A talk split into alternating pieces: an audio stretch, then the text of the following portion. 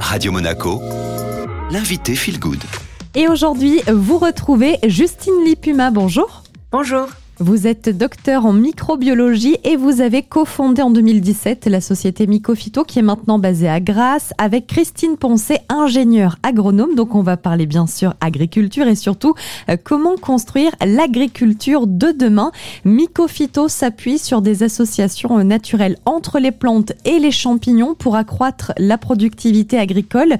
Qu'est-ce qu'ils ont de si magique ces champignons, Justine? Ces champignons euh, auxquels on s'intéresse, ils ont 450 millions d'années et ils ont permis à l'époque aux plantes de sortir d'un mode de vie aquatique pour prendre un mode de vie terrestre.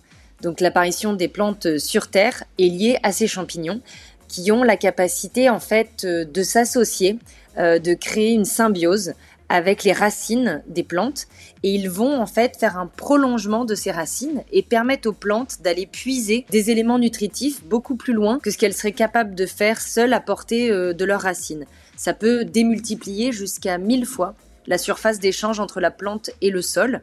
Euh, donc ça permet de capter ces éléments nutritifs, mais aussi euh, d'avoir une réserve des poches d'eau euh, disponible à proximité des racines des plantes. C'est un concept biologique assez ancien, vous le dites. Quelle est donc votre valeur ajoutée, votre innovation euh, à vous, Mycophyto L'innovation de Mycophyto bah, a été de le remettre au bout du jour et surtout de l'utiliser euh, beaucoup plus que ce qu'il était aujourd'hui. Donc notre travail à nous réside dans le fait de pouvoir identifier ces champignons, arriver à les trouver, à les cultiver, à les amplifier et ensuite à les activer puis les remettre dans un sol pour leur permettre d'avoir une action maximale à la fois sur le sol et la plante. Est-ce que la solution que vous avez développée chez Mycophyto, elle s'adapte à toutes les plantes ou il y en a qui sont plus réceptives que d'autres? Alors en fait, cette euh, association avec ces champignons mycorhiziens, elle est possible sur un peu plus de 80% des plantes terrestres. Aujourd'hui, on travaille euh, sur euh, les fruits et légumes, que ce soit en maraîchage ou en arboriculture, sur la vigne,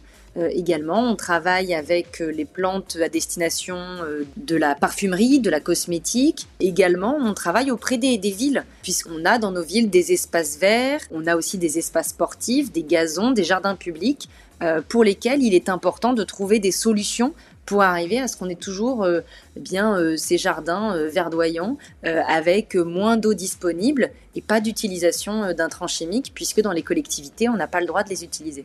Vous avez quand même déjà euh, du recul, de l'expérience sur euh, ce concept biologique que vous mettez en application. Est-ce que vous auriez comme ça un exemple avec un chiffre très parlant?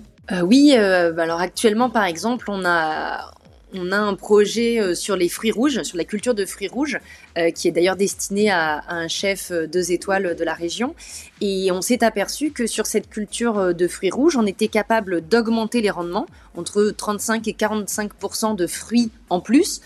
Tout ça en étant capable de réduire euh, les intrants jusqu'à 70% euh, à peu près. Est-ce que quand vous proposez euh, votre solution, Justine, vous accompagnez les agriculteurs, vous les formez aussi? Tout à fait. Dans chacune de nos collaborations aujourd'hui avec les agriculteurs, il y a toujours euh, la solution, mais il y a aussi une partie euh, d'accompagnement et de formation pour que notre solution dure le plus longtemps possible dans le temps et puisse avoir le plus d'effets euh, bénéfiques possible.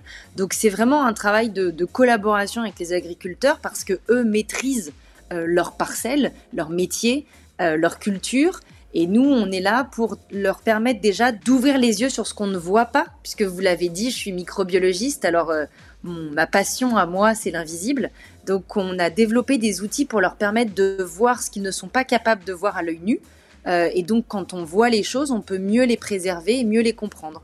Donc on leur permet d'avoir cette vision-là euh, de leur parcelle et de leur culture et de montrer bah, quelles sont les conséquences invisibles d'actions qu'on peut faire parfois et donc de travailler avec eux sur comment on peut mettre en place des itinéraires qui soient acceptables pour eux en termes de contraintes, euh, de temps, euh, d'argent euh, aussi, et puis en même temps qui leur permettent d'augmenter leur rendement tout en réduisant leurs impacts environnementaux. On le disait tout à l'heure, l'une de vos missions, bien sûr, c'est de créer, de façonner l'agriculture de demain. Quels sont aujourd'hui les principaux défis auxquels fait face l'agriculture, Justine Lipuma? Alors il y en a beaucoup. je pense que l'agriculture n'a jamais été face à autant de défis en même temps, avec un pas de temps aussi court pour les résoudre. C'est pour ça qu'il y a une urgence effectivement à apporter de l'innovation dans cette agriculture qui en a toujours amené, hein. mais aujourd'hui on est face à un défi qui est celui à la fois d'un changement climatique, il va falloir être capable de produire avec peu ou pas d'eau, euh, il faut qu'on arrive aussi à réduire l'utilisation euh, de ressources euh, carbonées, minerais, de réduire l'utilisation d'engrais. Et puis on le voit aussi, hein, les solutions chimiques qui étaient utilisées pour venir tuer des bioagresseurs sont de plus en plus interdites. Et puis on, le voit aussi, sont parfois dangereuses pour l'environnement et la santé des agriculteurs et des citoyens. Donc on doit arriver à repenser euh, le système agricole pour le rendre beaucoup plus euh, résilient et durable. On a un système agricole qui est trop fragile aujourd'hui. Il faut qu'on arrive à redonner de l'autonomie à ce système, à concilier le fait de devoir produire plus, parce qu'on est de plus en plus nombreux, il faut produire plus euh, et mieux avec moins. Et enfin, quels sont les projets maintenant, les enjeux de Mycophyto à court et moyen terme? Alors nous aujourd'hui, euh, nos enjeux, euh, c'est euh, de passer à une échelle industrielle pour être capable de ne plus raisonner en plans qu'on arrive à traiter, mais en hectares. Pour ça, on doit augmenter nos capacités de production. Nous, nos usines, ce sont des serres. On doit arriver à augmenter par 5 ou 10 nos capacités de production actuelles, réduire nos coûts de production pour que aussi cette solution soit accessible au plus grand nombre.